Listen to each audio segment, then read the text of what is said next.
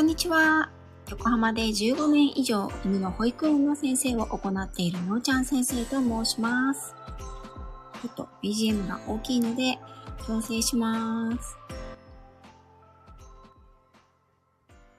あ、とっつーさん来ていただいてありがとうございます。はい。本日は、ヤスヨンのリラックスラジオのヤスヨンさんをお迎えしてコラボライブをさせていただきます。よろしくお願いします。今ちょっと固定、固定コメントを打ちますね。あ、ありがとうございます。これ、あのね、これに変えたんですよ。あの、アイコンをね。どうですかね私自身はこのアイコン、黄色いアイコンね、あの、皆さんにね、よく覚えていただいているので、あまりね、これを変えたくなかったんですけど、アンさんに、あの、書いていただいたのもあるし、うん、いろいろどうしようと思って、全部盛り込んでみました。はい。あ、ミキさん、こんにちは。来ていただいてありがとうございます。あ、エスさん、こんにちは。ありがとうございます。あ、やせよさん、来てくださった。じゃあ、ご招待させていただきますね。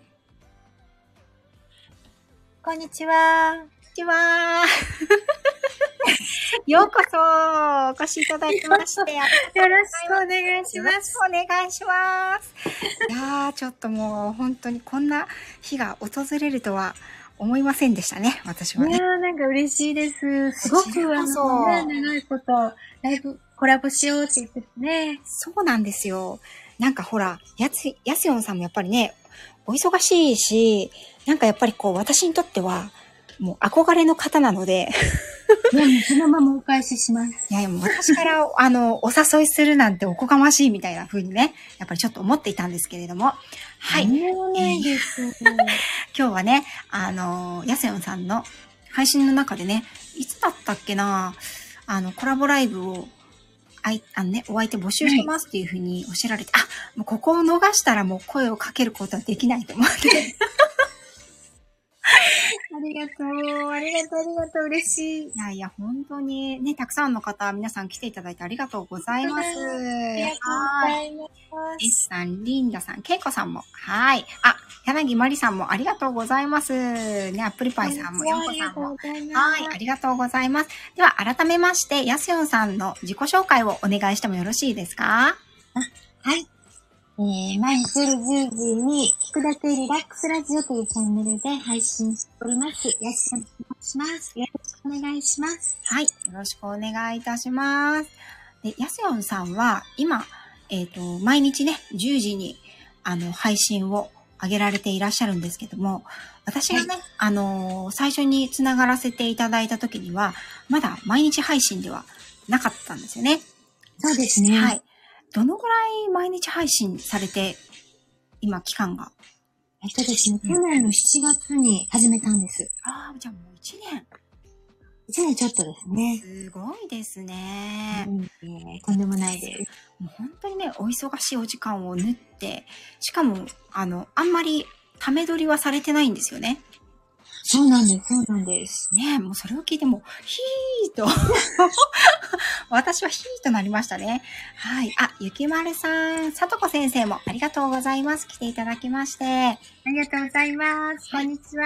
こんにちは。で、やすよんさんは、えっ、と、今は、お仕事などはどのような形でされていらっしゃるんでしょうか？私のね、あの、今日はチャンネルですので、やすよんさんのこと、万が一にもご存じない方がいらっしゃいましたら、と思いまして、ぜひ、万が一だと、たくさんいらっしゃると思います。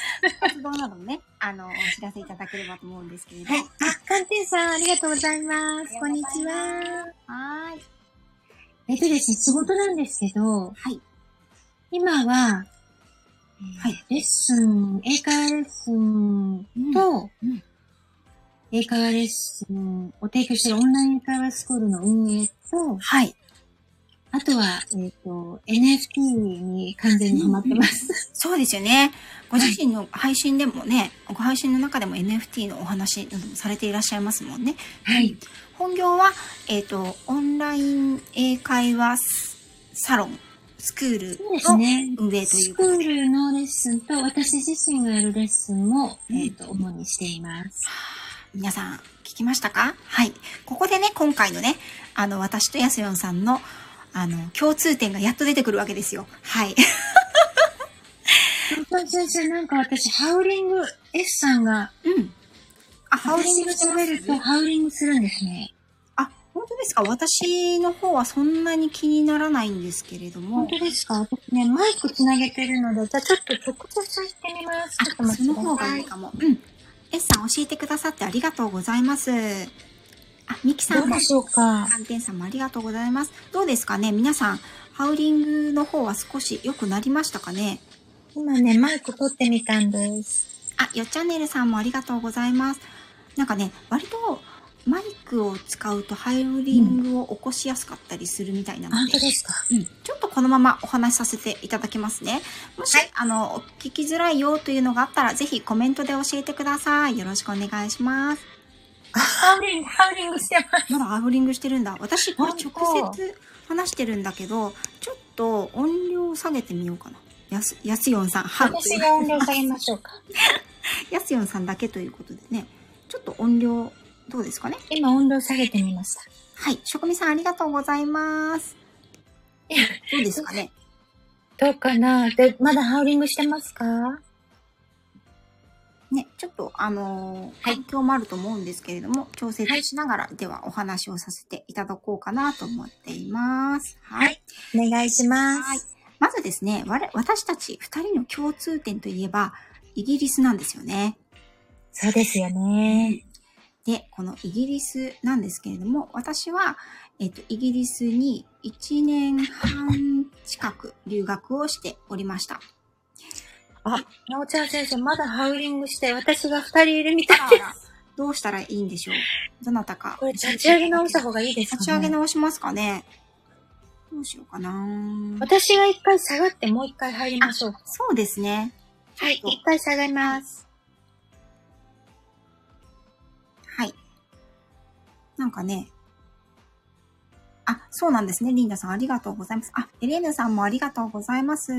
ちょっとヤスヨンさんがハウリングされているということなので、ね、あの、もう一度呼ばせていただきますね。どうかな？いかがでしょうか？いかがでしょうか皆さん。うん。アップルパイさん、さっきね、マイクを取っていただいていたんですけど、そうなんです。どうですかね？あ、よかったよかった。あよかったよかった。じゃあ、お話の続きをしていこうと思います。すごい、なおちゃん先生。もう、もうすごい、司会進行が最高。え、本当？全然もうめちゃくちゃ緊張してもう足いや、めっ脇ちゃお汗上手ですね。やっぱりたくさんコラボされてるからですね。すごい。コラボしているんですけれど、実は自分のチャンネルで私がお招きすることってそんなに多くないんですよ。本当ですか？そう、多分、あの、行ってる回数の方が多いです。お招きするよりは。本当ですか？なのでちょっと今日はね、もうせっかくやすよんさんをお招きするのでと思って、もうあのコラボライブをね、は、あの、いろいろ聞き直して、皆さんどのように されてるいやー、すごい。ありがとうございます。光栄です。いえいえいえ。はい。でね、私は、あの、犬、主にね、犬のトレーニングをしに、学びにということで、イギリスに1年半程度いたんですけれども、はい。はい。ヤセヨンさんは、イギリスにいらっしゃったのはロンドンっておっしゃってましたよね。そうです。ロンドンです。はい。その経過などをちょっと聞かせていただければ。えっとですね、ロンドン、とにかくイギリスに住んでみたいっていうのがあって、うん、住んでみたい。うん。そうなんですよ。住んでみたい。特にあの何々を勉強したいっていうのもなかったんですけど。すごい。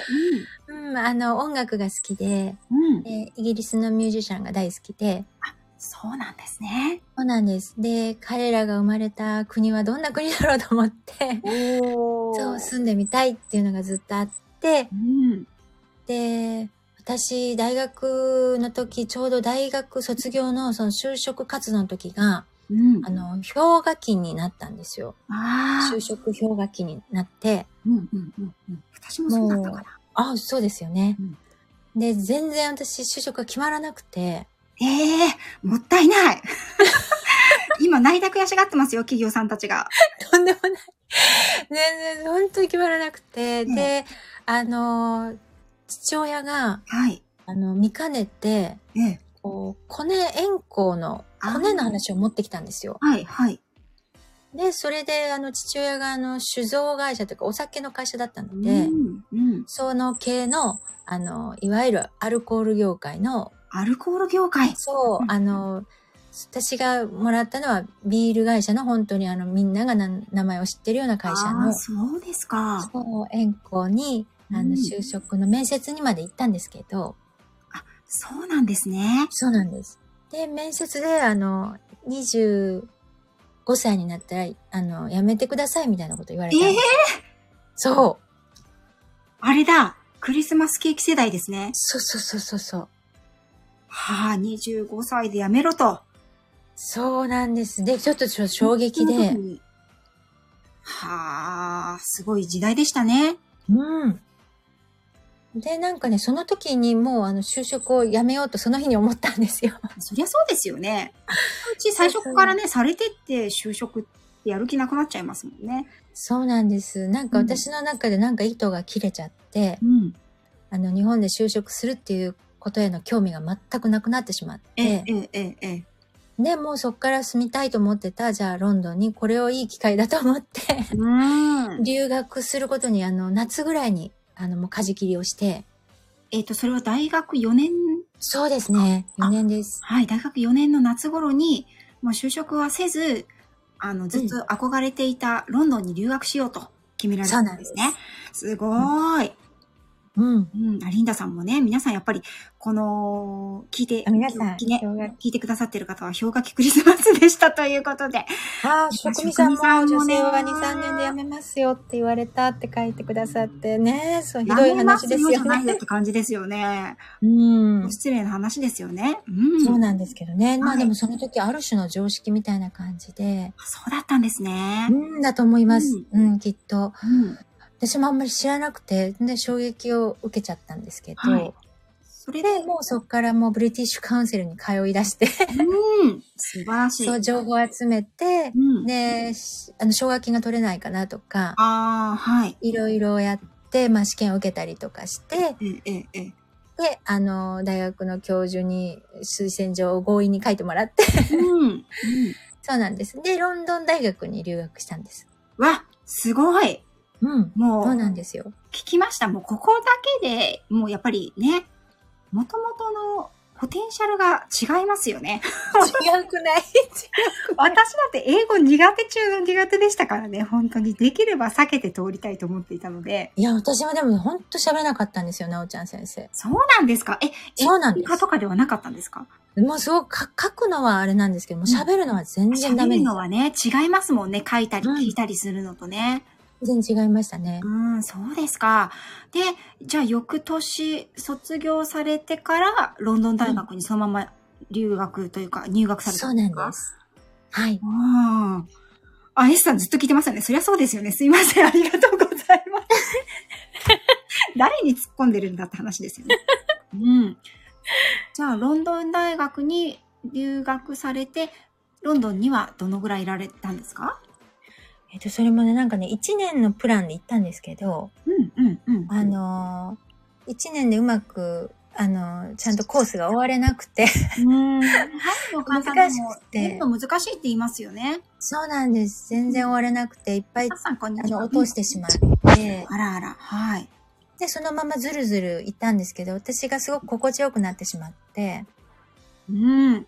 そうで、です。卒業した後もそのまま行って、みたいなうんはい。感じで、でね、トータルはね、あの、ロンドン以外のところにも住んだんですけど、ヨーロッパにいたのは7年ぐらいなんです。おー、すごい。もう、はいじゃあ人生の何分の1はもうヨーロッパという。うん、20代はまさにっていう感じです。ー、いいなーもう日本に帰ってきたくなくなりますよね。なくなりましたね。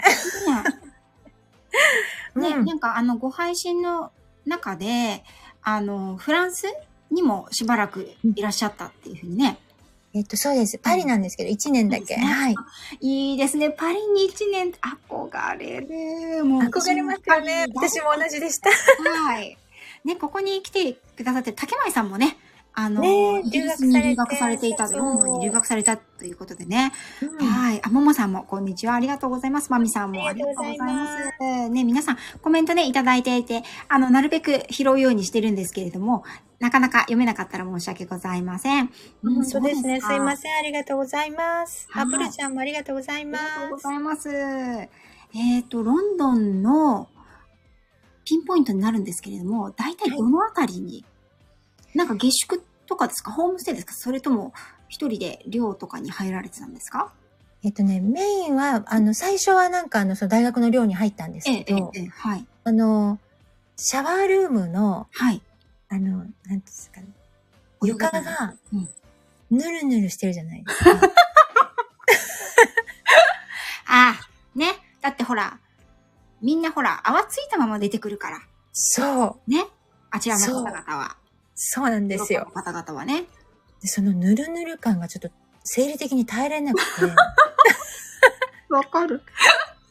ぬるぬるで耐えられない。うん。で、1ヶ月でとにかく出たんですよ。1ヶ月で出たんですね。出ちゃったんですよ。はい、はい。でそのに出た先、さ一番最初は、うん。あの、大家さんが2階に住んでて、3階のお部屋貸しっていうのがあって、ああ、はい、はい、はい。一部屋だけ、あの、借りてっていうのを、あの、で、3ヶ月ぐらい住みました。ああ、はい、はい、はい、はい。その後は友達ができたりしたので、もうずっとあの、いろんな子とルームシェアをしながら、いいですね。はい。それは、あれですか、その、留学仲間というか、うんえっと、やっぱり一緒にのような形でロンドン大学に学びに来てる学生さんが、ですか、本当にそうですね。最初は本当にそうです。クラスの子とか、あの、隣のクラスの子とかで、はいあの、家に困ってるとか、うん今の家がちょっと、みたいな子で3人ぐらい集まって、うんはいうん、とにかくロンドンは家賃が高いので、高い。高いですよね。うん。中心部だと余計高いじゃないですか、ピカデいや、リーちょ、なんなら東京より高いかもしれないですね。高いと思います。うん。うん。皆さんがよくね、あの、イギリス、ロンドンと言ったら見るような風景、バッキンガム宮殿とか、うんうんうんあ、の、ロンドン島とかね、うんデリーサーカスとか、双方の方とかね、あっちの方もべらぼうに高いですよね。高いですね。びっくりしちゃって、もう、あ、とてもちょっと一人暮らしは無理だなっていうので、うん。うん。あの常に、常にルームシェアでした。そうだったんですね。はいそうですか。ねえ、私はですね、逆に、もうね、ど田舎もいいところにいたんですよ。そうですよね。配信でお聞きして、はい。こんなところがあるんだと思って。そう、もうあの、北の国から、もう帰ってみたいな。あの、イギリス好きなのな方なら、もしかしたら知っていらっしゃるかもしれないんですけど、あの、ダウントンアビーっていう、はい。あの、ドラマが、海外ドラマあったのご存知ですか？はい。もちろんです。そうですよね。はい。あの、ダウントンアビーっていう、うんえっと、イギリスの貴族のお話、第一次世界大戦から第二次世界大戦あたりぐらいまでかな、のお話なんですけれども、もうね、そこ、その時代からほぼ変わってないんじゃないかなっていうようなところにいたんですよ。なんかだからすごい美しいですよね。美しいけど、うん。本当に家族以外の人間に会うのが一週間に一回とか、そういうレベルなので。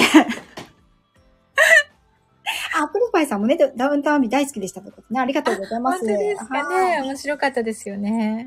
面白かったですよね。うんそう、本当にね。で、私は犬のトレーニングということで、はい。うんもう師匠の家に上がり込んじゃったわけですよね。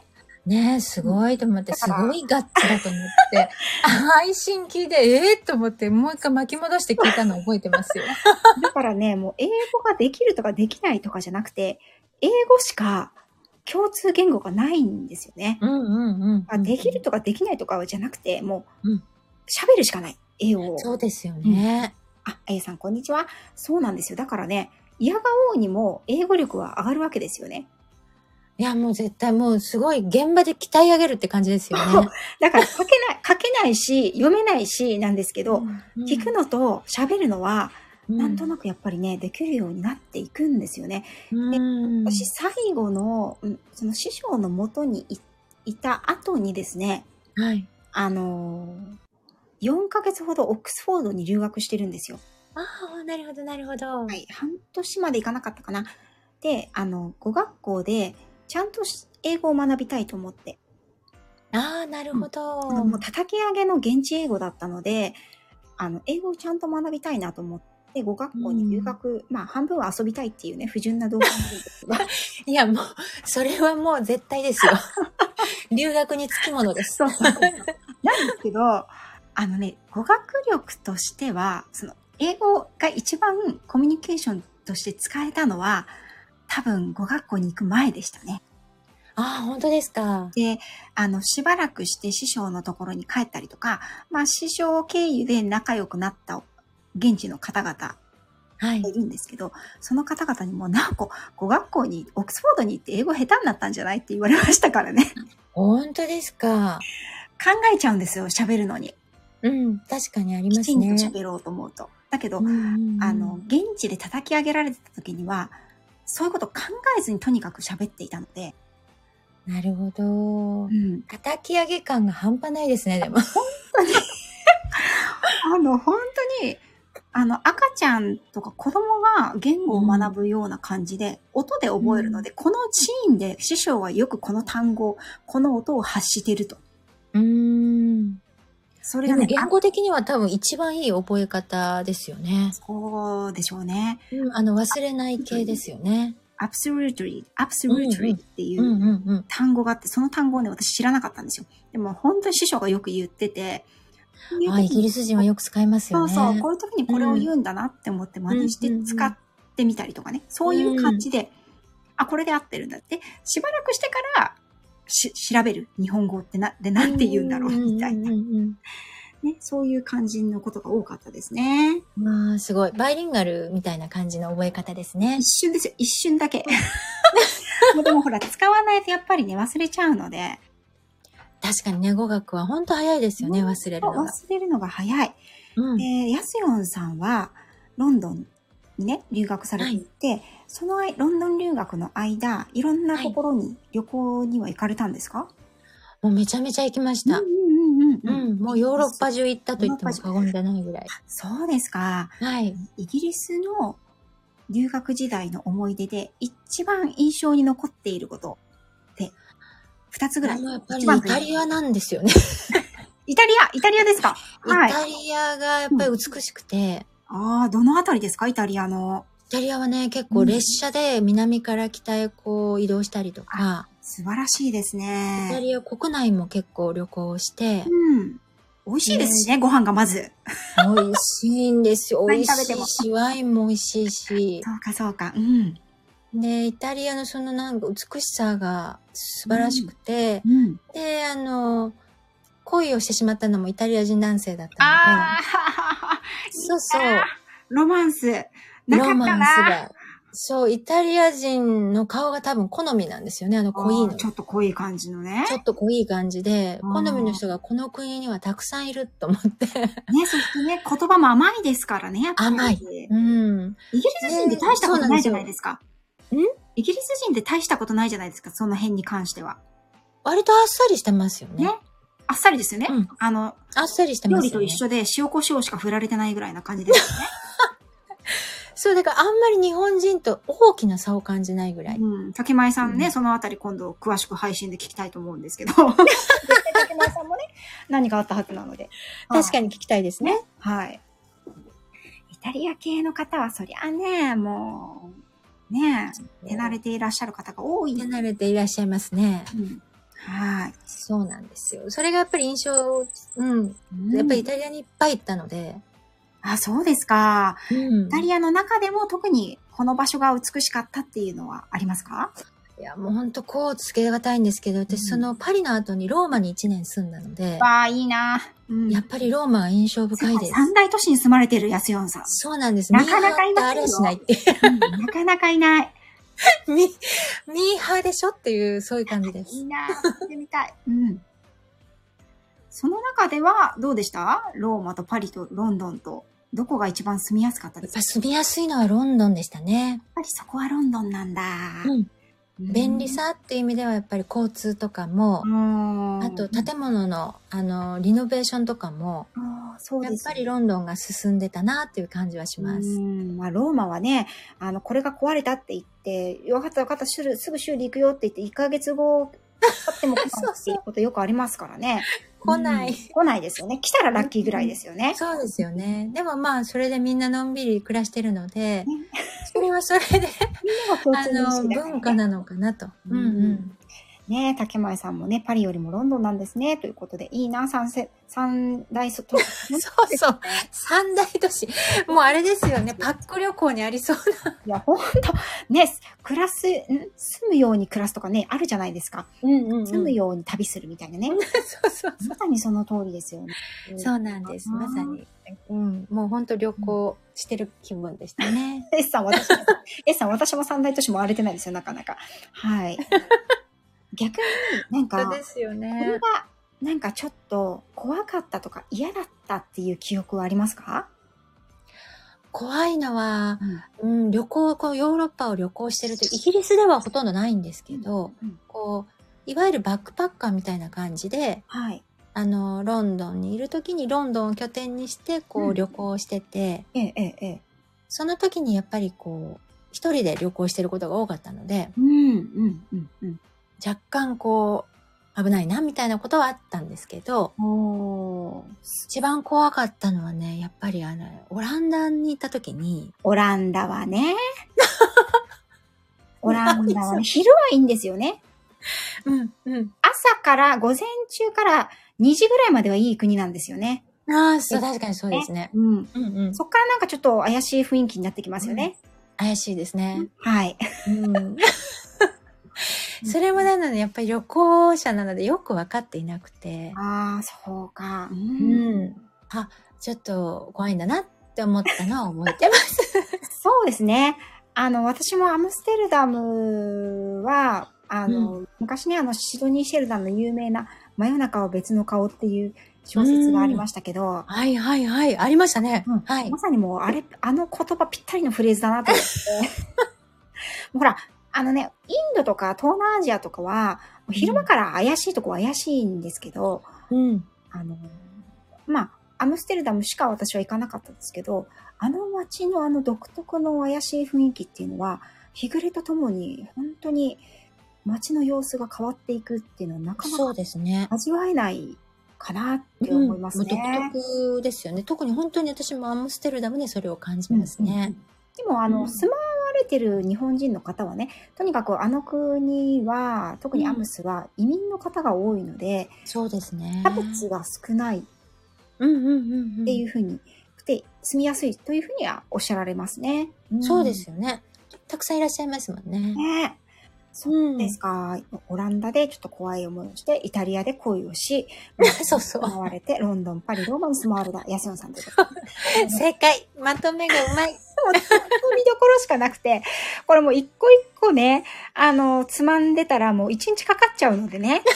はい。ここではちょっとこのぐらいで無罪放免とさせていただきたいんですけれども、ありがとうございます。皆さんもね、ほら、ね、あ、ここにもね、ももさん70カ国旅されてますからね。すごい。ね。あの、旅の猛者やね、あの、マースさんとかね、ニキルさんとかね、もう海外組もたくさんいらっしゃるので、本当ですね。あの、うんうんって思いながら今聞かれてくださってると思うんですけれども、うん。私の話だけを最後にちょっとね、あの、前半のちらっとみのちゃん先生もすごいですよね。そうですね。でもね、私もあんまり危ない目にあったことってなくて、で、こう、ヤスヨンさんもね、おっしゃってたんですけれども、多分ね、ここにいらっしゃるももさんとかもそうだと思うんですけど、こう旅をしていくと、これはちょっとやばいかなとか、この先行ったらちょっとまずい感じがするっていう、なんて言うんですかね、第六感的なやつが、備わってきません？働いてきますね。働いてきますよね。うん。旅重なると。うん。うん。だから、あの、その勘がね、働くようになるんですよね。確かに。ありますね。だから結構ね、最悪な事態は免れてるというか、うーん。今度はね、結構あるんじゃないかなと思うんですよね。あの、ちょっとやっぱ緊張してますよね。うんある種。そうそうそうそう。うんうんうん。私、あの、パリとかローマとかは、はい。あの、本当に、ビニール袋だけ持って歩いてましたよ。なるほど、なるほどうん。で、現金は、ポシェットに、現金というかね、まあ、あの当時ほら、そんなに、今みたいにね、なんじゃかんじゃってなかったじゃないですか、便利なものが。そうそう。携帯だってね、ないし。うんそうそうそうそう。ね。だから、もう持ち歩いたとしても地球の歩き方ぐらいで、それも私はあの、コピーして必要なページと地図だけみたいなのしか持ってなるほど、なるほど。うん、そういうね、なんか大事なものはポシェットに入れて、服の下に、うん下とかに入れて、もうあの、その他のね、ペットボトルとか、そういったものはね、こう、ビニール袋に入れて歩いてたから、結構ね、道とか聞かれましたね。あ、逆にね。逆に。うんうんうんいや、知らんけど、みたいな感じ。私も現金はこう、靴下の中とか、靴下の中。そう、なんかね、お財布を持たずに、うん本当に最小限のもので、あとはホテルのあの、あそこにあ貴重品に預けて、うんうんで、もう現金を靴下の中とか、それこそブラの中とか入れて、ああ、そうですよね。わかるわかる。そうそう。うん、で動いてあの、ましたね。なんていうのかな、絡まれた時に、うんちょっと渡さないといけないから、うん、そうそう。そう、それ用の小さな、なんかうんポーチみ、ポーチというか、財布未満ポーチ以上みたいなやつも持ってましたね。なんか小分けにしてると、一個取られても大丈夫みたいな。そうそうそうそうそううんうん。うん。わかりますわかります。あ、ニケさんもね、ありがとうございます。ラニッケルさん、こんにちは。あ、ランチタイムかしら。ありがとうございます。皆さん12時になって、あの、続々と来ていただいてました。ありがとうございます。ブラの中ね、基本ですよ、職味さん。はい。基本じゃない。でも、竹舞さんも、靴下ブラの中に入れてましたって書いてくださって。私はね、なんかね、それ用の、なんか、なんて言うんだろう。あの、パンツ、パンツじゃないけど、うんなんか、なんていうのかな、ペチコート、ペチコートって言うんですか？ペチコートわかります？皆さん。わからない。っていうの？下着？あの、下着を2枚履くって感じ。か履く感じの腰、うんなんだろう、腰にうんつけるみたいな、うんうん。あの、下着なんですよ。下着で、ポー、うん。こう、チャックでポケットがついてるだけの下着みたいな。へえ。そう。それをインドに行くときは、それを、それに全財産入れてましたね。なるほど。で、あの、取られてもいい財布1、取られてもいい財布2っていうのを持ち歩いてましたね。ね。うん。いや、もうでも、そのぐらいしてちょうどいいぐらいですよね。そうそうそうそう。うんカツラじゃないとか、一人で突っ込まないでくださいよ。ほら、思い込んじゃったじゃないですか、日経さん。カツラに入れようかなって、カツラじゃないって、もうすぐそ、そ自分でね、ボケ突っ込みしないで、本当に。言ってもらえないと困りますブラないからね。あ、でも男性もブラしたらいいんじゃないですか、もう。ね、海外の人は。こそれ用にね。それ用にもう、あの、防犯対策として、うん。ね。ありですね。ね、お財布としてブラをしていくっていう、うん、いかがでしょうかね。新しい提案してどうする そうですね。逆にね、私はね、イギリスを、あの、師匠のとこにいたときに、うん。えっと、スコットランドでセミナーがあって、で、セミナーが終わって、師匠たちは車でね、あのーイングランドまで南下して帰るんですけど、私は、あの、おいとまをいただいて、一週間自分でこう縦断して帰るよと。いうことで、一人旅ををその時にしたんですね。はい。その時にですね、あのー結構な、まあ、ど田舎で、うん。全部ど田舎なんですけど、基本。全部ど田舎なんですよ。皆さん、あの、イギリスはロンドンとかバーミンガム以外は大体田舎ですからね。はい確かにそうですよね。日本の日じゃないぐらいの田舎が結構あるんで。でで、そういうところで、あの、なんかね、東大に、があるよ、見どころとしてと言われて、東大に行ったんですけど、1日にバスがね、2本とか3本とかしかないところで、はい。あの、歩いても大したことないよって言われたから、歩いたら、行けども行けどもね、東大が見えないんですよ。それで夕暮れになってきちゃって、まあ。人も通らないし、周り草原だし、うん。どんどん日は暮れて暮れてくるし、うん。民家すら見えないから、これは、これが怖いと思いましたね。いや、それ怖いですね。あの、うん。その日ね、私ずっと万歩計つけて、その旅の間いたんですけど、はい多。分ね、3万歩くらい歩いてたんですよね。うわ、すごい。それがね、一番怖かった かな。ああとは、あれです。ね、あの、心霊系ですね。心霊系の怖さ。えー、それあるの？あ、なかったですか？私全然ないんですよ、なおちゃん先生。そうなんだ。私、イギリスでは結構、こんにちはっていうのがありますよ、うん。あの、怖くて、あるところでは、だいたい怖くはないんですけど、あるところはね、怖くて、目が閉じられなかったんですよね。あ、夜。なるほど、なるほど。で一人で泊まったんだけど、だからで、うん。部屋の電気を全部つけて、うーん。そう、あの、でもあの、田舎の、その、イギリスも私結構旅行したんですけど、はい。ちょっとこう、田舎の、こう、少し、なんていうんですか、錆びれてもないんですけど、うんうんうん。まあなんかこう、こじんまりした、うん。あの、B&B みたいなところに泊まると、うん。うんなんか、何も見てないんですけど、うん。なんかあの、なんかこの部屋どうかなみたいなのは、ある時ありますよね。うん古いから、なんか。古いから、あの、見に来るんでしょうね。なんか、うん東洋人来たけど、みたいな感じ確。かにその時私も眠れなかったかもしれない。そうそうそうそうそうそうそう。ね。まあそういうのはちょいちょいありましたけどね。うんなるほど、なるほど。はい。でもね、本当あの、若いうちにね、私もやすよんさんも多分20代前半で、うんう。そうんやってヨーロッパ、まあイギリス留学をして、ヨーロッパを回ったりとかしてね、本当に今につながるいい経験になってると思いますよね。そうですよね。なんか、うん今しろって言われて、どうぞって言われてできるかなって思ったり。ねね若かったからこそできたこと、たくさんありますよね。やっぱり体力が結構いるな今思う 精神力もね、そう。と。いるいる。うん、精神力もいりますよね、結構ね。うんへこたれない、打たれ強い心が。いるいる。多少床がぬるってても、なんとか1ヶ月は耐える心が必要ですよね。そうそう。1ヶ月しか無理だったけど。あ、あかりさんだ、あかりさん、ありがとうございます、あかり。ニケルさんもね、マルゲンさん、50年の方もいらっしゃると思うので、マルゲンさんもこんにちは。あの、ご自由にね、出入り自由なので、はい、アーカイブも残しますのでね、ごゆっくりされてください。はい、ということで、あっという間にですね、36分経過したので、なおちゃん先生、すごい。スーパー司会選考。本当ですか？もうすごい。すごい、素晴らしい。あ、ありがとうございます。もう、これすごい褒めていただけるなんて。いや、すごい。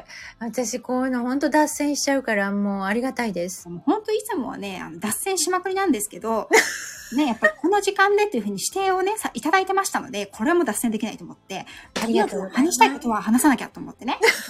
皆さんもね、ヤスヨンさんのね、この、あれやこれはどうだったんだね、イタリア人との声はどうだったんだって多分聞きたいのは、もう本当ね、あの、富士山より高いお気持ちだと思うんですけれども、ここからは後半に移りたいと思います。はい。面白い。ね私も突っ込みたいですよ。はい。ね、泣く泣くね。はい。ね、次も面白いから大丈夫。みんな聞いてね。はい。よろしくお願いします。はい。ということで、20代前半をね、まあヨーロッパで、はいあの、はい言ってみればね、あの、自分の人生の引き出しに物をたくさん入れた時期だと思うんですよね。20代ってあ。なるほど、そうですね。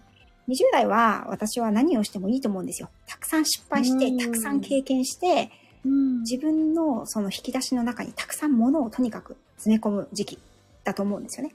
うん。で、30代以降になったら、それを少しずつ引き出して、この場にはどれが使えるかなっていうのを検証していく時期かなと思うんですけれど、はい。そんなヤスヨンさんは、えっ、と、日本に、じゃあ、少なくとも7年間いたわけなので、日本に帰っすね。ていらして、うん。お仕事は、どのようにえっ帰ってくる時に帰ってきてからというかですね、向こうでもね、ちょっと旅行会社に勤めてたんですけど、そうなんですね。あの日系うんの旅行会社で、はい。あの、ツアー、日本のツアーとかをやるっていうのに勤めてたんですけど、うんまあでもそれは本当に、うん、アルバイトではないんですけど、そういう感じで、うん。で、帰ってきてから、まあ、いわゆる就職っていう感じですかね。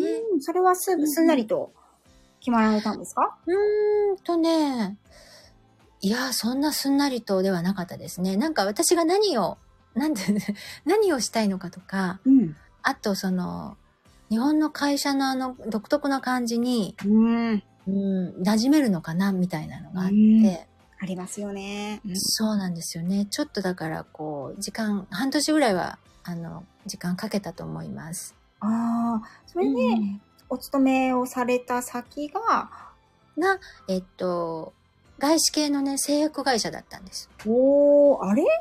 竹舞さんと似てるな。ねえねえ、そうそそうですよね。うん。うんうんやっぱり皆さんね、あの、ゴリゴリの、あの、古くからある日本の体制の会社よりはね、やっぱり外資系の方がまだやりやすいですよね、そういう。かなーと思ったんですけどね。うんうんうん。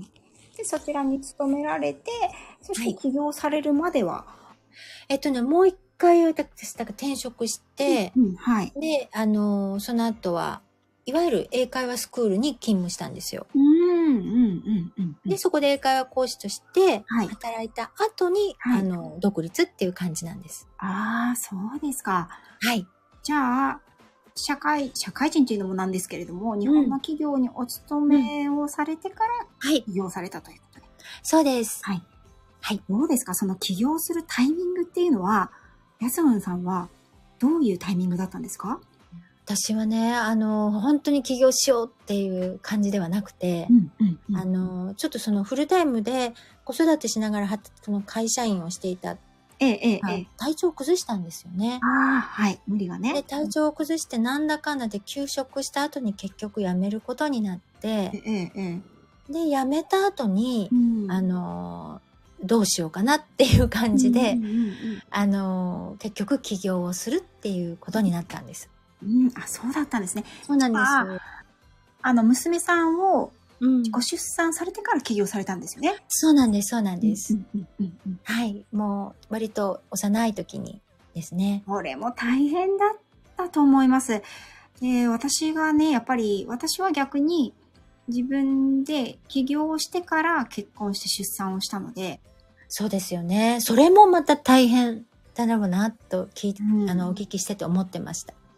やすよんさんは、うんその、お子さんが小さくていらっしゃる中で家庭のこともありながら、はい。起業を決めた、やっぱり私は起業しかないっていう感じになんかあの、勤め、また勤めても、うんあの、同じタイムスケジュールになっちゃうので。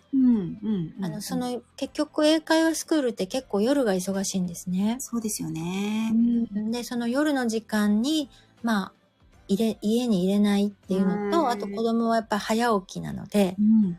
うんあの、それをこうやってると体が結構、やっぱり不調になったので、勤めてもまた同じタイムスケジュールになるなと思って、はい。うん、うん、うーん、どうしようかなって結構は悩んだんです。あの、うんやっぱり独立となるとそれなりにパワーもいるので、うん。うん、そうですよね。そうなんですよね。うんで、うん、一年ぐらい悩んだかな。それで、あの、やろうと思って。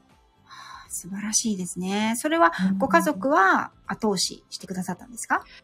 そうですね。ハズバンドは全然、はい、大丈夫なんですけヤスンさんのハズバンドさんはもうこのスタイフの中でもトップクラスハズバンドですからね。全然、本当に実在してるのぐらいな感じなんですけど。いやいやいやいや、もう、もうあの、ヤスヨンさんをね、支えまくっていらっしゃる。いや、ありがたいですね。ありがたいですよね。うんやっぱりね、私も思うんですけど、やっぱりね、ハズバンドの協力なくして、できないですよね。子育てしながら。あなおちゃん先生のところもすごいあの、協力的っていうお話を配信でもお聞きしてて、あ、そうじゃ、なん、なおちゃん先生がこう生き生きとしてるのをきっとすごく嬉しいと思ってらっしゃる方なのかなっていうふうに思ってました。あの、あの、なんて言うんですか？あの、現地を取ってるんですよ。どういうこと？結婚するときに、あ、違うわ。結婚するときだったかな？あ、そう、そうそうそう。結婚するときに、はいもう私は起業してたわけですよね。そうですよね。起業して自分の会社をやっていたので、うん別に結婚しなくてもいいと思ってたんですよね。うんうんうん。覚えてます。おっしゃってましたね。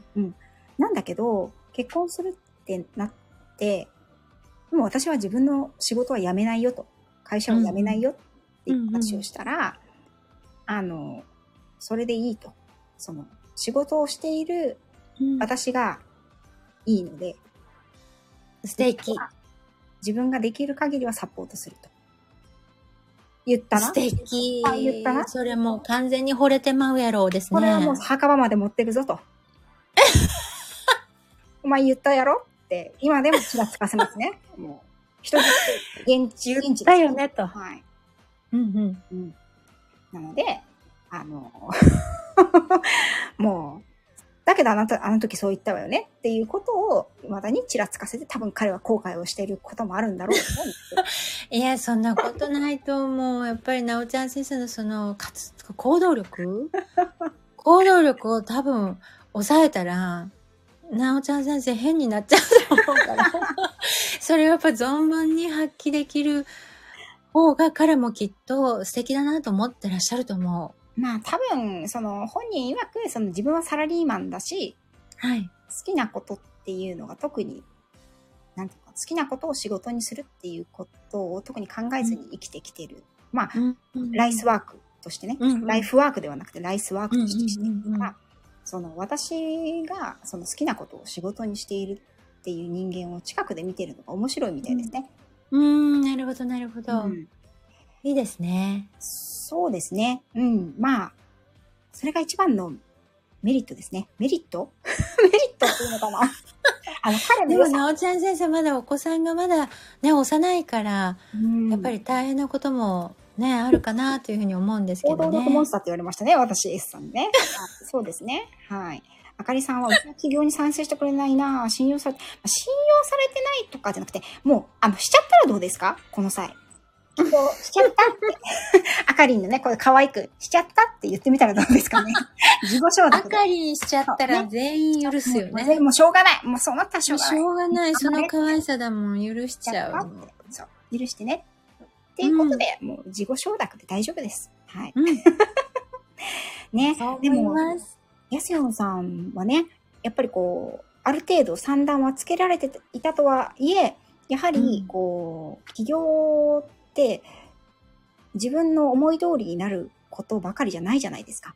いや、もう全然ならなかったですね。うん何がやっぱり一番大変でしたかね？うん、やっぱりあの、リアルのレッスン、私自身が動けるレッスンっていうのに、あの、子供がやっぱりまだその、起業した当時はうん幼かったので、ええええ取れる枠っていうのがもうすごく限界があって、そうですよね。そうなんですよ。で、それでやっぱ生徒さんは、うん、柔軟に、あの、お仕事されてるので、やっぱこの日、今週はこの日がダメで、この日で、みたいなのがあるのを、やっぱり対応してあげれないっていうか、うん、私にすごくリミットがかかっているので、うん。それがすごく早がゆい気持ちもありましたし、うん。あとこう、やっぱ保育所に行ってたので、はい。あの、やっぱりの保育所ある種かわいそうっていう意見も私の周りにはあって、ええええええで、割とこう私がこうレッスンを入れざるを得ない日に、うーん、朝から運動会で、で、午後にレッスンを入れたりすると、うんうんうんこう朝運動会の時はもうみんな連れて帰るんですよね。そうですよ保育所でもね。そうですよね。うんそうなんです。でも、レッスンが入ってるから、この時間まではお願いしますって、こう預けると、やっぱりこう、みんなね、かわいそうっていう感じで、保育所の先生にも私、かわいそうだと思いますって言われたことがあって、ええ保育そうなんですよ園ですよね。幼稚園ではなくて保育園ですよね。保育園なんですけど、やっぱみんなが帰る日に、あこう一人か二人ポツンと残される子がいてう、んそのあ。子はやっぱかわいそうですよねって言われて、うん、なんかね、すごく、うん、もうほんとね、うわーって家で泣いた時もあります。わかります。あの、あとね、うんその、子供が病気の時とかね、うん。あの、辛いですよね。そうなんですよ。あの子供が病気って心配じゃないですか。うん心配なんですけど、同時に明日のレッスンどうしようって考えてなんですよる自分もいて。そうなんですよ。私も夜勤があったので、うんですよね。あの一つの時は。うん。うん。夜、子供ってね、少し良くなってきても夜熱が上がって、そうそう。えー本当そうですよね。そう、一緒にいてあげられない、う。うんん、うんうん。ので、なんかねそれはすごく自分の中ではやっぱりすごいジレンマがうん。ありましたね。で、私はあの子供二人なので、うん。一人目の時がね、やっぱりね、相当若かったけど無理はしてたんですよね。そうでしょうね。うん、うん。でもやっぱり従業員もいたので、はい。で、お客様もね、やっぱり固定客がうん。いたので、うん。ね、私が倒れるわけにいかないと。私がやらないわけにいかない。以前その思いをあの、1コンテンツで配信されてるのを、ねうんはい、聞かせていただいて、もうなんかね、私も泣いちゃった。ありいや、がとういます。本当泣いちゃった、あれ、本当に。うん。そう、でもね、やっぱね、子供、なんかね、こう、やっぱり自分の体って一つじゃないですか。言っても。うん、24時間しかないし、自分の時間はね。そうですね。やっぱり子供のためにどれだけ割いて、自分のためにどれだけ割いて、うんあの、仕事のためにどれだけ割くかっていうのは、うんどうしてもバランスっていうのは難しいし、あの、それを自分でやっぱり個人事業主はね、決めていかなくちゃいけない。そうそうそう決めた以上責任をそこに取らなきゃいけないっていうのが、うん。時としてとてもきつい時がありますよね。そうですね。なんかやっぱりあの、うん、ある種の同調圧力みたいなのもあるので、うん。お母さんはこうあるべきっていうのはやっぱ結構日本は強いと思うので、うんうんうんうん。お父さんが同じことをしてもあまり言われないけど、そうなの。なんおやねん。母さんはダメっていう。まあでも男性はね、私ずっと言ってるんですけど、出、妊娠と出産と授乳以外は全部できるんですよ。うん、うん、うん、うん、うん。半分は君の DNA だよと。うん、うん、うん、うん。そんなね、あの、作る時だけいい思いしてるんじゃないよと。昼間の番組ですね。すみません、皆さん。あ今日、真昼、ま、真っ昼間です。これだけカットしようかな。うん。いつもそれね、あの、私、弟にも言ったんですよ。もうお前ね、うん作る時だけいい思いしてんじゃないよと。もう2回も言ってしまってましたけど、ね、こっちはもう死ぬ気で産んでるんだから、うん。もうそっちもね、死ぬ気です。あの、稼げと。それがで、うんうんうん稼ぐ上に、稼いだ上にさらに、手伝うのは、手伝うっていうのもおかしいんですよね。自分の子供なんだから、まあね、育てることですから、育ね。てるのはやっぱり、あの、ハーフハーフなんですよね。うんお母からしか学べないこともあるし、お母さんからしか学べないことやっぱりあるんですよね。確かにそうですねよ。く感じますね。うん。いやだからまだまだそこは、うーん、日本は女性にこう負担が大きいというかう、ん。やっぱりこう子育てをしながら働くっていうことの、うーん、ハードルは結構高いのかなっていう感じはしますけどね。そうですね。で、思うのが、その女性自身も、私は母親だから、これを我慢しなきゃいけないとか、あの、こうしなきゃいけないっていうことを自分で自分を縛っているっていうのも少しやっぱり、少しじゃないな、大いにあるかなっていうのは思いますね。いや、めっちゃある。うん。うん。それはすごく、そんなことを本当は、周りは求めてないのかもしれないっていうことさえも、そうそう。ね、例えば自分の仕事や好きなことをやるためには家事ををまず完璧にしてからじゃないと、うん、なんか許してもらえないような気がするのね。うんうんうん、ね、うん。いいんですよ。もう、誇りじゃ死なないから。そうそうそう。ね、1日2日大丈夫？みたいな。なんなら1ヶ月も大丈夫みたいな。あの旦那が帰ってくる10分ぐらい前にやっと掃除かけますからね。いや、でもね、やっぱり、その忙しさの種類がそれまでの忙しいのと違うんですよね、子育てって。そうですね。自分のことじゃないこと、うんうん、自分に計算が、言っても仕事は自分で算段がある程度つけられるじゃないですか、不足の事態が。はい出ない限りはそうだけど子供っていう、その、あの、異星人が入ってくることで、そう。うん。一気にそれが、自分の予定っていうのが全部計画が崩れる時があるんですよね。うんうんうん。まあ、いそれも、その、生まれ、まあ、出産してから、うん。うん言っても数年なのかなとは思うんですけれども、10年は続かないかな、10年ぐらいかなと思うんですけど、そうですね。うんなんか一桁？一、桁の時？ね。子供一桁の時かなっていう感じはしますね。うん。すだちって言いますしね。うん。うん。でも、あの、安野さんのお嬢様は、もう、あの、10代。うん。今ね、11歳で、今度もうすぐ12歳になるっていう感じなんです。そうなんですね。うん。あじゃあ、あのー中学に入ったんですかね。そしてまた女の子なので、今度思春期っていう、逆に親がどう。踏み込んだらいいかっていう時期が来ますよね。そう。なんですよ。うん。どうしよう。困ります。また皆さんに相談させてもらおう。ね、そうですね。諸先輩方がね、やっぱりスタイフたくさんいらっしゃいますので、そうなんですよ。ねめっちゃ心強いんですよ。ほら、金っぽさんとかも起業、うん自分でね、起業されながら、お子さん3人も育てていらっしゃってね、そう。してますしか、も、そのお子さん同士がすごく仲がいいっていうねえ。配信を聞いて、もう最高じゃないとかしね。本当にもうん。う、あの、ご教授願わないといけないですけどね。うん、ね。本当そうですね。うん。なんかすごい心強いなと思いながら、あの、ね。スタイフのつながりが、うん。結構私は自分のこう、し私生活までぐぐぐっとこう入っているので、いや、私もそうですよ。あ、本当ですか？うん。うん、なんかこう、音声配信は音声配信みたいな感じの、こう、立て付けじゃなくて、うん本当にグイッとスタイフは私自身のもう本当にライフスタイルの中に入ってるので、ねえ、もうそ、あの配信伺ってるだけでそれを感じますからね、やっぱりね。うんあ、本当ですか？はーい。うん、あだかさんがねね。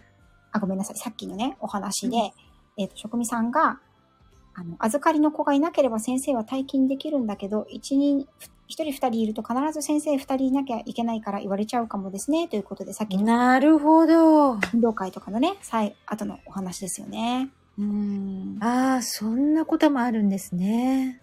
確かに、ね、保育園側、保育園側のね、あの、事情はね、たくさんもちろんんあると思いますよね。で、また、あの、今私は、下の子が4歳、来週4歳なんですね。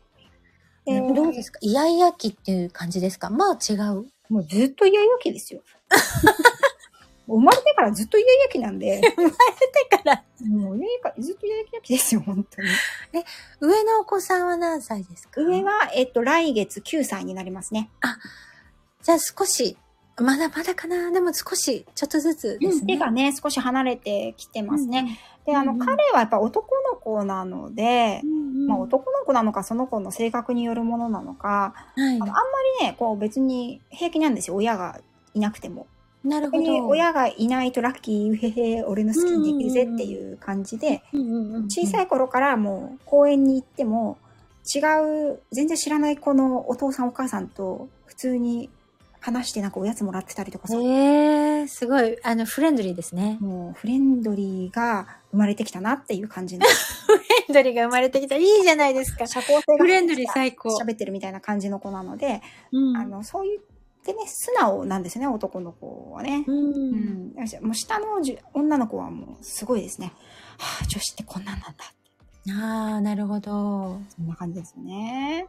まあ全然違うかもですね。私女の子しか育ててないのでわからないんですけど、うんあの、お友達お母さんから聞いてるとやっぱ違うなと思いますね。うんそうですよね。うんそう、だからね、今4歳の、あの、その子ね、保育園行ってるけど、うんそれを見てるとやっぱり、あの、それこそね、12年、2、3、10年、12年前と、今とまたちょっと変わってるなっていうのもあるし、まあ竹前さんとかね、あのーあかりさんがおっしゃってくださってるように、男性もね、あの、すごく育児に、変な話、お迎え行くと全員迎えに来てるのが私以外全員男性とか結構あるんですよね。なるほど、なるほど。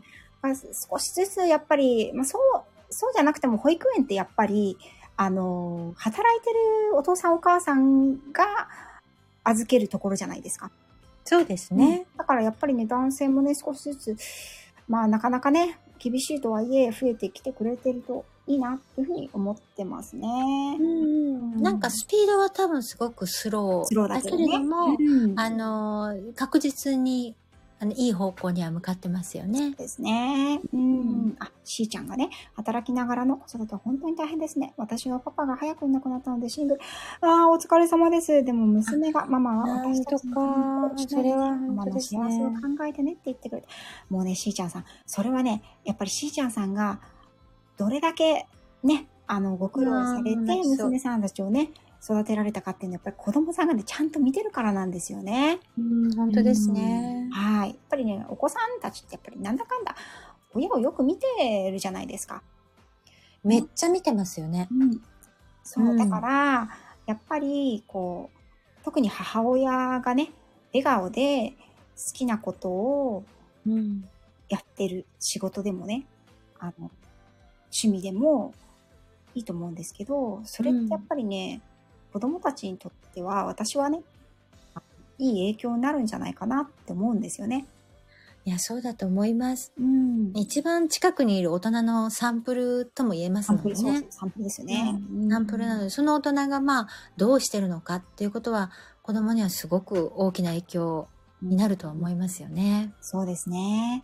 うん。が10歳過ぎましたけど、今も夕飯に合わせて帰らなきゃいけない。学校、行事も休まなきゃいけない。まだ自由に働けないって感じます。自由になれた時、今度は自分の体力が今ほどないなと思います。そうなんですよね。これ、私もあの、一番下まだ4歳なんでね、あと10年経ってもまだ14歳かって思うとね、先長いなって。いや、とにかくほら、あの、ご飯が、あの、ご飯がね、餌をあげないといけないじゃないですか。そうなんですよね。他はなんとかなってもね、そう。このとにか。く、何 ?18 歳ぐらいまでは餌をあげないといけない。そうなんです。これがね、やっぱりね。こ これがやっぱりね、皆さん、あの、どなたもやっぱり大変なことですよね。あの、毎日のことですしね。り、のことですからね。うん。まあそうは言ってもね、私たちもやっぱり、そのようにして育ててきていただいた方が多いかなとも思うし、うんううんん。やっぱりね、あの、なんだかんだ言って、そうやって返していくものなのかな？って自分自身はね、振り返るとそう思ってるので、うん、まあ自分の中でも、いろいろね、ヤスヨンさんの中でもおそらく、こう、もっともっと動きたいとか、もっとこうしたい、あの、もっとこうありたいっていうのはあると思うんですけれども、やっぱり今しか楽しめないことっていうのもあると思うので、折り合いをね、うん。つけながら、そうですね。うん、いや、本当にそうですね。ね、うんいや、いい言葉。さすがなおちゃん先生。楽しいこともね、あの、子育てと起業をやって、やっぱり大変なことも多いけど、ね、良かったって思うこともあると思うんですよ。うん、なんか私には合ってたなと思います。うん。そうですよね。ううんうん。あの、む向き不向きというか、合う合わないがある感じはするするんですけどう、ん。うん、あの、私あんまりだから会社員にはだから向いてないんだと思うんですけど、うんそういう意味では、あの、良かったなというふうに今は思ってます。そうですよね。なんかやっぱりこう、それぞれに合ったスタイルっていうのがあると思うんですね。うん。うんうんだから、ね、あの、全員がじゃあ起業しましょうっていうわけでももちろんないし、そうね。それが合うとも思わないんですけど、私も安さんと一緒で、やっぱりあの、このスタイルで良かったなっていうのも思うし、うんうんでも、やりたいなと思ったら、あの、やめるのは簡単だから。言っても、うんうんうんね。いや簡単でもないかな。でも始める方が、始めちゃうのはね、簡単だと思うんですよ。そうですね。確かに、本当続けるのが一。番難しい。うんうん。うん続けるのが一番何事もそうだと思うんですけど、難しくて、あの、やめるのにも決断力はいるけど、始めるのは意外とね、明日からそうでしますって言えばうんやれるものなので、うん。本当にやりたいなと思ったら、あとは行動あるのみ。いや、もう、こそれは行動力モンスターのなおちゃん先生が、それはもう配信で、配信でぜひ、あの、話し続けていただきたいと思います。いえいえいえ。なのでね、もしね、今いらっしゃる中でね、あかりんもさっき言ってましたけど、あの、本当にそう思ったら周りの了解はね、とりあえず後でもいいと思います。私はね、えへ、来ちゃったじゃなくて、えへ、やっちゃったんで、まあ、そっからなんか回り出すってことがありますよね。そうそうそうそう。もうね、あのうんうんあの、走り出さなければ回らないですからね。うんうんうん。ということで、えーっと、早くも1時間が経過してしまいましたが、突然切り替えて早いですね。なんか。あっという間ですねめっちゃ早い。あっという間ですね。ほら、S さんは事後報告だって。事後報告派だったよ、ここに。いらっしゃった、事後報告派が。いいんですよ、事後報告でも。ですね。ですね。はい。やってみたいっていう気持ちを、情熱をずっと持っていて、最後ね、死ぬ時にあれができなかったなって後悔するよりは、やってダメだったなの方がまだいいじゃないですか。って私はいつも思ってるんだけど。うん。きっとそうですね。ダメだったけど、そのからなんか学んで、また次なんかやってるかもしれないですね。そうそうそうそうそう。うんうんうん。やってみると、周りは、あ、本当にやりたかったんだとか、本気だったんだとかっていうふうにうんうん。ね。うーん。はい。ということで、皆さん、あの、コメントもね、たくさんありがとうございました。ね。ありがとうございました。あの本当たくさんの方来ていただいて。あの、77名の方が通り過ぎてくださって、本当ですか？はい今もねありがとうござい1名の。方に、あの、残っていただいてて、本当に、安四パワー恐るべしですね。ありがとうございます。い え行動力モンスターがいいらっしゃるからありがとうございます。いえいえ、本当にね、あっという間の1時間でもう突っ込みたいところが満載すぎるんですけれども、ね、もしよかったらね、機会がありましたら、また、あの、ぜひ、ね、もう次回、to be continue でお願いし本ます。当ありがとうございます。こちらこ次はあれですよそ、ねなおちゃん先生ありがとう、本当に。ね、あの、ハズバンド転がしについて、あの、コツをね、転がしてない。転がしてないかな。言っときます。転がしてません。私は転がしてますよ。はい。そのようですね。それもなんとなくわかります。ね。はい。ね、きっと、あの、どなたかの需要はあるかもしれないですね。そうですね。はい。というぜひお願いします。はい。あ、もも太郎さん、すいません。今終わっちゃありがとうございますね、アーカイブ残しますので、ブルさんも、あ、皆さんもね、ちょっとね、ダンスありがとうございます。最後の方ね、ちょっとね、あの、なおちゃん先生がなんかブイブイ言ってるから入りづらいなと思ったかもしれないですけど、はい。そんなことないですよ。はい。ありがとうございます。ありがとうございます。はーい。ということで、じゃあ、そろそろ、あ、本当にたくさん、ハートもありがとうございます。すいません。ありがとうございます。ございました。なおちゃん先生、本当ありがとうございます。お時間。あ、いえいえ、こちらこそちょっとね、オーバーしてしま。またよろしくお願いします。ありがとうございます。はい。はい。では、またね、ありがとう。安田さん、ぜひ、あの、私の大好きな最後のあのフレーズを言って、締めていただいてもよろしいですか？じゃあ行きます。はい。Thank you so much for your coming. Till next time. Have a great day. Love you all. Love you. なおちゃん先生、ありがとうございます。ラシオン and oh, thank you so ラ much. スヨンでした。ありがとうございます。た。では、こちらで失礼いたします。はい、失礼します。